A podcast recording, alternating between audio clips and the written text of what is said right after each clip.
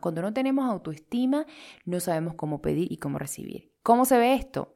Yo pido, pero no sé pedir, entonces no consigo lo que deseo, porque pido o desde un estado de superioridad, es decir, estoy mandoneando. Esto se ve mucho cuando las madres están educando a sus hijos. Voy y ese niño lo mandoneo. Mira, fulano, ah, esto, ta, ta, ta, ta, ta. ¿Sí?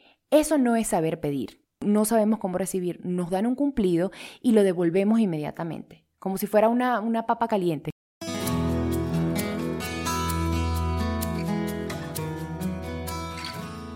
Hola, bienvenidos de vuelta a Mi Vida Plena. Yo soy Reina Sánchez, coach de vida y fundadora del sitio web www.mividaplena.com y estoy muy, muy agradecida de que estés de vuelta para un nuevo episodio de nuestro podcast. Hoy vamos a dar continuidad a los dos primeros capítulos de nuestro podcast. Los dos primeros capítulos, para aquellos de ustedes que se estén incorporando, hablamos de la energía Primero hablamos de la energía femenina en el primer episodio y luego hablamos de la energía masculina en el segundo episodio.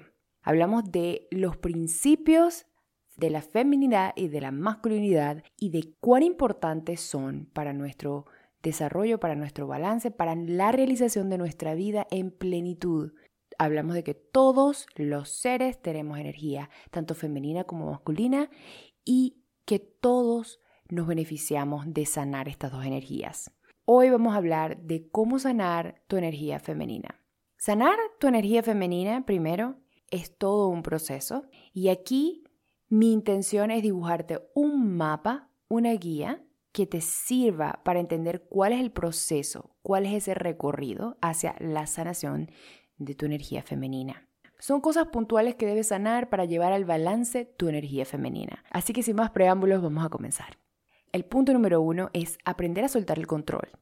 ¿Sí? Cuando estamos mucho en nuestra mente y nos basamos en nuestra lógica para tomar decisiones, acostumbramos a querer controlar todo el resultado de nuestras creaciones. Si yo tengo una intención, quiero controlar el cómo. Y uno de, las grandes, de los grandes impedimentos para vivir en nuestra energía femenina, relajarnos y disfrutar de la vida, es que tenemos una tendencia a querer controlar todo. Si estamos en una relación, queremos controlar el comportamiento de nuestra pareja. Si tenemos niños pequeños, queremos controlar lo que hacen nuestros hijos. Para poder vivir en plenitud, tenemos que aprender a soltar el control, ¿ok? Nuestro trabajo como creadores aquí en la tierra es tener claras nuestras intenciones y alinearnos con nuestras intenciones de la mejor manera posible. ¿Cuál es esa mejor manera posible? es confiar en nuestra intuición y confiar en el universo. Para yo poder soltar el control, tengo que ver cuánto de la vida no depende de mí, cuánto de la vida está en las manos de la divinidad. Cuando yo aprendo a percibir que estoy siendo guiado, que no tengo que controlarlo todo, aprendo a enfocarme entonces en mi intención y en seguir mis acciones inspiradas, ¿ok? Soltar el control te va a permitir disfrutar del proceso creativo sin estar solamente pendiente de la meta. El proceso se convierte en algo importante para ti, en algo que puedes disfrutar. Puedes disfrutar cada etapa del camino hacia tus metas si tú aprendes a soltar el control. Y ayuda mucho llevarte siempre al momento presente. Date cuenta que la mayoría de las veces que estamos controlando, estamos en nuestra mente, estamos proyectándonos hacia el futuro o estamos recordando el pasado y queriendo cambiarlo. Estamos resistiendo de alguna manera la vida porque cuando no estamos en el presente estamos en estado de resistencia. Así que punto número uno, soltar el control. Aprende a soltar el control. Eso no significa suelta tus intenciones, ve como una pluma por la vida que se deja ir. No, eso quiere decir que la vida está cooperando contigo, que tú no tienes que saber el how, no tienes que saber el cómo, la vida te va a traer las cosas que deseas, que solamente tienes que dar el siguiente paso y tener fe. ¿Ok?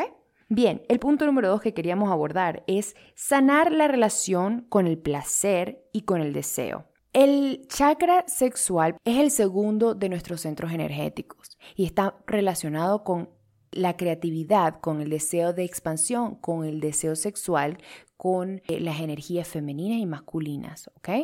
Entonces, cuando tenemos bloqueos en nuestra energía femenina, generalmente tenemos bloqueos para recibir el deseo, para permitir el deseo. ¿Hay algún tabú, hay alguna creencia o alguna experiencia dolorosa como abuso sexual que ha bloqueado mi conexión con mi deseo? Tendemos a ver el deseo con un lente negativo. Tendemos a pensar que si yo sigo mis deseos, entonces voy a terminar, bueno, nunca voy a tener éxito porque tengo que obligarme a hacer las cosas. Y no es así. Tenemos que aprender a diferenciar entre nuestros verdaderos deseos y los que tenemos, ¿sí? Los deseos vienen de nuestro ser, vienen de esa parte de nosotros que quiere expandirse. Y los deseos verdaderos tienen muchas maneras de manifestarse y de realizarse. Los antojos, por su parte, vienen de la identificación con la forma, vienen de la personalidad, vienen del ego y son específicos y están enfocados en la forma.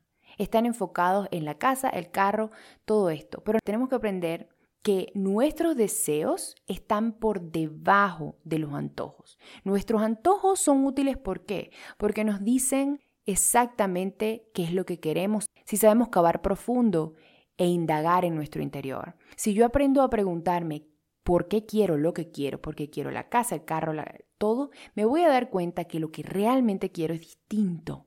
A lo mejor esa casa, ese carro, ese trabajo es la envoltura, es la carcasa que le has puesto a ese deseo, ¿sí? Entonces, aprender a identificar por qué quiero lo que quiero es aprender a ir profundo, quitarle la envoltura a mi deseo y darme cuenta de cuál es la intención de mi ser. A lo mejor tienes un deseo de libertad, tienes un deseo de conexión, tienes un deseo de satisfacción personal y tienes que identificar cuáles son los vehículos más sanos para realizar tus deseos. Cuando sé lo que quiero realmente, ahora estoy en la posición de satisfacer mis deseos de una manera más sana. ¿Bien? Entonces, el deseo no es el problema, no es algo errado, no es algo que nos perjudica, no. El deseo es algo que nos acerca hacia nuestra plenitud. Tienes que entender una cosa, el deseo que está puesto en ti está puesto allí por la divinidad. Tu deseo representa el deseo de expansión del universo. Y cuando tú aprendes que tus deseos son sagrados, dejas de pelear contra ti para querer otras cosas de las que quieres, dejas de navegar la vida en contra de tu propia corriente y te das cuenta que tu corriente interior está en alineación con la corriente universal. ¿Sí? Y esto nos permite estar mucho más en nuestra energía femenina. Saber que nuestros deseos nos están hablando profundamente de las intenciones de nuestra alma. Estamos más en contacto con nuestras sensaciones, con nuestros sueños, ¿sí?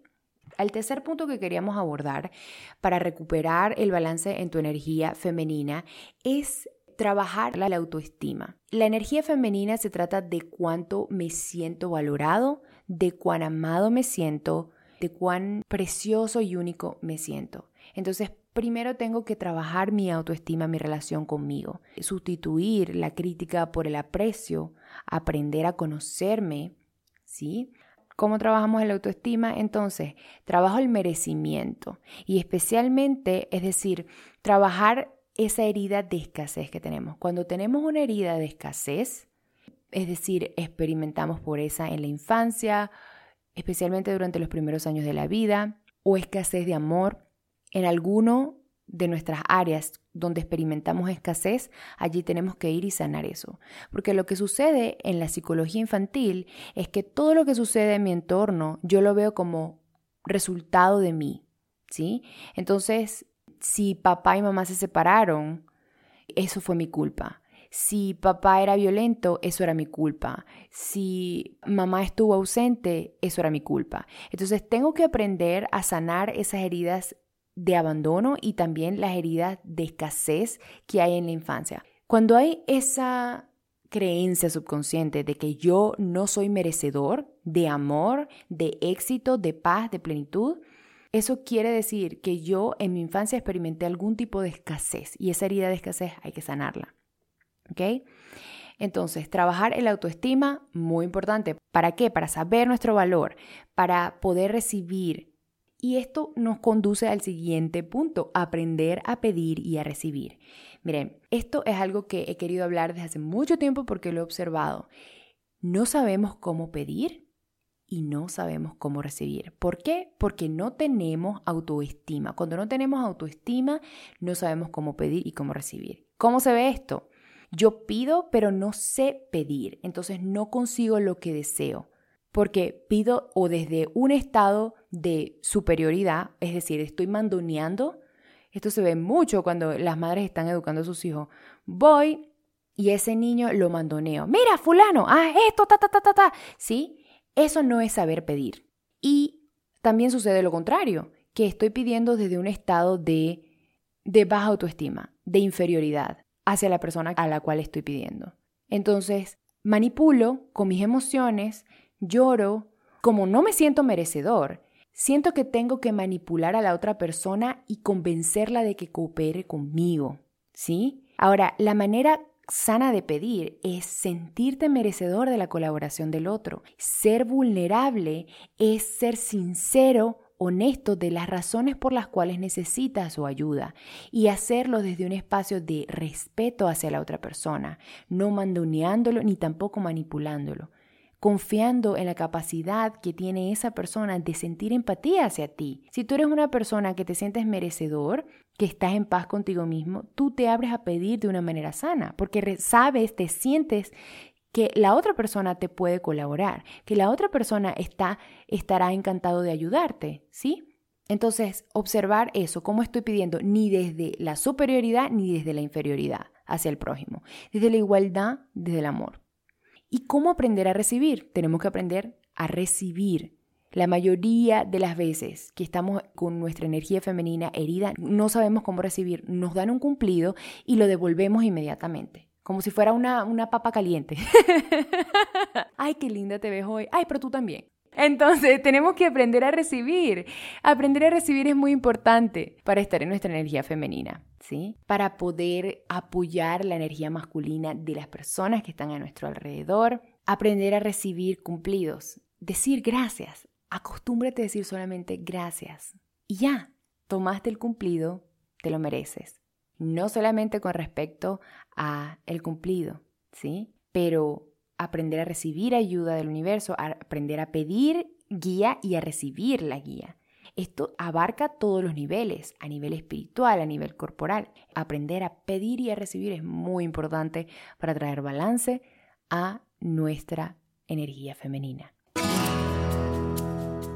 ¿Alguna vez te has preguntado por qué quieres cambiar una conducta pero no la puedes cambiar? O porque las personas te tratan de la manera que te tratan, porque siempre tienes los mismos resultados en las relaciones, no importa cuántos libros te leas, no importa cuánto estás cambiando de personas, de parejas, de trabajo, siempre repite las mismas circunstancias. Yo tengo una palabra, tus creencias. Tus creencias son lo que generan los mismos resultados.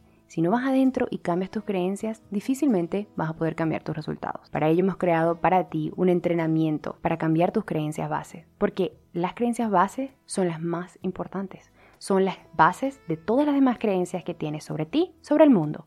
Al cambiar las creencias bases, vas a cambiar de manera acelerada todas las demás creencias. Ya no es necesario que pases años cambiando y reprogramando tu cerebro. Con nuestro método vas a poder hacerlo de manera mucho más sencilla. Las creencias son la base de tu experiencia de la vida. Si quieres volver a tu plenitud, empezar por el comienzo, cambiando las bases de tu visión del mundo y de ti mismo, es la clave. Así que accede a este entrenamiento automáticamente una vez completes tu compra y comienza a transformar tus creencias base. Y el siguiente punto es sanar la relación con la madre, especialmente si eres mujer. Si eres hombre, también. Porque Sucede lo siguiente, cuando somos pequeños aprendemos nuestra identidad. De nuestro padre aprendemos cómo es la energía masculina. De nuestra madre aprendemos cómo es la energía y el principio femenino. Entonces, tanto que seas mujer como hombre, sanar la relación con tu madre es muy importante. Si tienes una relación tormentosa, si hay conflicto, si sientes que no puedes vivir sin tu mamá, o si sientes que no quieres estar cerca de tu mamá, o si no hay una relación realmente sana, hay algún tema u una mamá ausente, tienes que sanar las heridas con la relación con tu madre. Es muy importante. Si eres una mujer y tienes muchos conflictos con las mujeres, es muy probable que hayas tenido heridas con tu madre. Porque nos relacionamos de mujer a mujer, nos relacionamos de acuerdo a la manera en cómo nos relacionamos con nuestra madre. Si tuvimos una relación sana con nuestra madre, nos relacionamos de manera sana. Si yo sentía que tenía que competir con mi mamá por la atención de mi papá o por cualquier cosa, entonces yo vivo en competencia con otras mujeres, ¿sí? Hay que sanar la relación con la madre y debes identificar cuál es el tema en tu relación con tu madre que debes sanar. Lo mismo si eres hombre. Si tienes relaciones tormentosas con mujeres, si te buscas mujeres que son tóxicas, si siempre tienes novias que son celópatas, es muy probable que la relación con tu madre tengas que sanarla también. ¿Sí? También, si eres mujer específicamente, hay que sanar la relación con el padre. ¿Por qué? Porque aprendimos nuestro valor como niña. Este punto lo, lo pongo específicamente para las mujeres. Nosotros aprendimos nuestro valor de niña, nuestra identidad, por cómo papá nos trataba. Entonces, mucho del comportamiento que tenemos en relaciones con hombres y de cómo nos abrimos a lo femenino, sí, tiene que ver con lo que vi de mamá, pero también tiene que ver con cómo mi papá se portó conmigo. Si papá estuvo ausente, si papá era demasiado controlador o era demasiado agresivo, demasiado violento, esto va a representar el arquetipo que yo voy a buscar en mi pareja, porque es lo que yo aprendí y subconscientemente vamos hacia lo conocido. Así que si queremos atraer, queremos cambiar la dinámica de nuestras relaciones y sanar nuestra energía femenina, tenemos que aprender a sanar la relación con el Padre. ¿Ok? Así que el siguiente punto es conectar con el cuerpo y las emociones. El cuerpo está conectado con nuestra mente subconsciente. Nuestra mente subconsciente representa la energía femenina. Así que conectarnos con nuestro cuerpo es la primera puerta por la que entramos y después nos conectamos con nuestras emociones. Estar en contacto con tu cuerpo te va a permitir estar en contacto con tu mundo interno más fácilmente, especialmente si tiendes a ser una persona muy mental que siempre basa sus decisiones en la lógica y que si algo no es ordenado, cuadrado, no puedo existir. Para soltar el control, para vivir en feminidad, para permitirte autenticidad necesitas aprender a estar en tu cuerpo, a escucharlo y a confiar en tu cuerpo. Y te recomiendo mucho que antes de hacerlo, lo sanes, lo lleves a un estado de balance. Porque así como cuando yo tengo adicciones, no puedo confiar en mis antojos hacia el azúcar, por ejemplo. Si yo tengo una adicción al azúcar, no puedo confiar en ese antojo que me dirija, no puedo confiar en mi cuerpo porque no está en balance. Primero tengo que llevarlo al balance y luego puedo ver que mi cuerpo va a gravitar hacia mejores decisiones a la hora de comer. Entonces, llevar tu cuerpo al balance y luego aprender a estar en tu cuerpo. Además, esto ayuda mucho a estar en el momento presente. Así que el siguiente punto es la apertura. Practicar la apertura hacia la vida. ¿De qué manera puedo abrirme hacia la vida? Con empatía en vez de crítica. En vez de criticar a los demás, trata de ponerte en el lugar de la otra persona. En vez de juzgar de una vez apenas veas algo y a sacar conclusiones antes de saber, permítete hacer preguntas, permítete tener curiosidad antes de juzgar a alguien. Practica el aprecio en vez de la queja. En vez de quejarte por una situación que no te gusta, aprende a ver lo bueno que hay, lo bueno que te aporta, incluso cuando se siente muy mal, incluso cuando es muy difícil para ti lidiar con la situación, siempre hay una cosa buena que esta situación te está aportando y también aprender a ser vulnerable. No es debilidad, al contrario, es fortaleza aprender a mostrarme tal como soy, aprender a mostrar al otro que yo tengo sentimientos, que yo soy un ser humano y aprender a ser humano contigo mismo, a no pretender que hagas todo perfecto, ¿sí? Estas son las maneras en que podemos abrirnos más hacia la vida, ¿sí? Ahora, practicar el aprecio va a ser bien importante especialmente apreciar la energía masculina. Y este es nuestro penúltimo punto. Cuando aprendemos a apreciar las estructuras de nuestra vida, aprendemos a apreciar los hombres de nuestra vida, especialmente si somos mujeres. Aprendemos a apreciar lo que nos da orden en nuestra vida, lo que nos da contención, seguridad, confianza en nuestra vida aprendemos a apreciar nuestro trabajo aunque no sea perfecto. Cuando practicamos el aprecio hacia la energía masculina, toda nuestra energía cambia. salimos de la masculinidad y entramos en nuestra feminidad automáticamente. Aprende a decir gracias, a dar gracias por la persona que se para temprano. Los hombres son maravillosos en el aspecto en que tienen la capacidad de distanciarse de sus emociones y hacer trabajo duro, trabajos que nosotras las mujeres serían muy difíciles para nosotros, tanto físicamente como psicológicamente, ¿sí? Los hombres tienen este superpoder de desapegarse de sus emociones y eso los hace eficientes a la hora de hacer lo que se tiene que hacer. Y eso nos da a nosotras las mujeres estructura. Agradece a la persona que recoge la basura, agradece a la persona que conduce los camiones para traer los alimentos, porque así sean mujeres, ellos están encarnando la energía masculina. Son trabajos difíciles que requieren que madrugues, que requieren que te esfuerces. Entonces, apreciar ese trabajo va a cambiar tus relaciones, va a cambiar tu vida y va a cambiar la manera como te sientes. Te vas a sentir más segura, te vas a sentir más abundante incluso, vas a sentir que el, el universo tiene maneras de proveer para ti, ¿sí? Ahora, vamos al último punto que queremos abordar hoy. Y esto, te recuerdo, es simplemente un mapa que puedes seguir para empezar a sanar tu energía femenina. ¿Sí?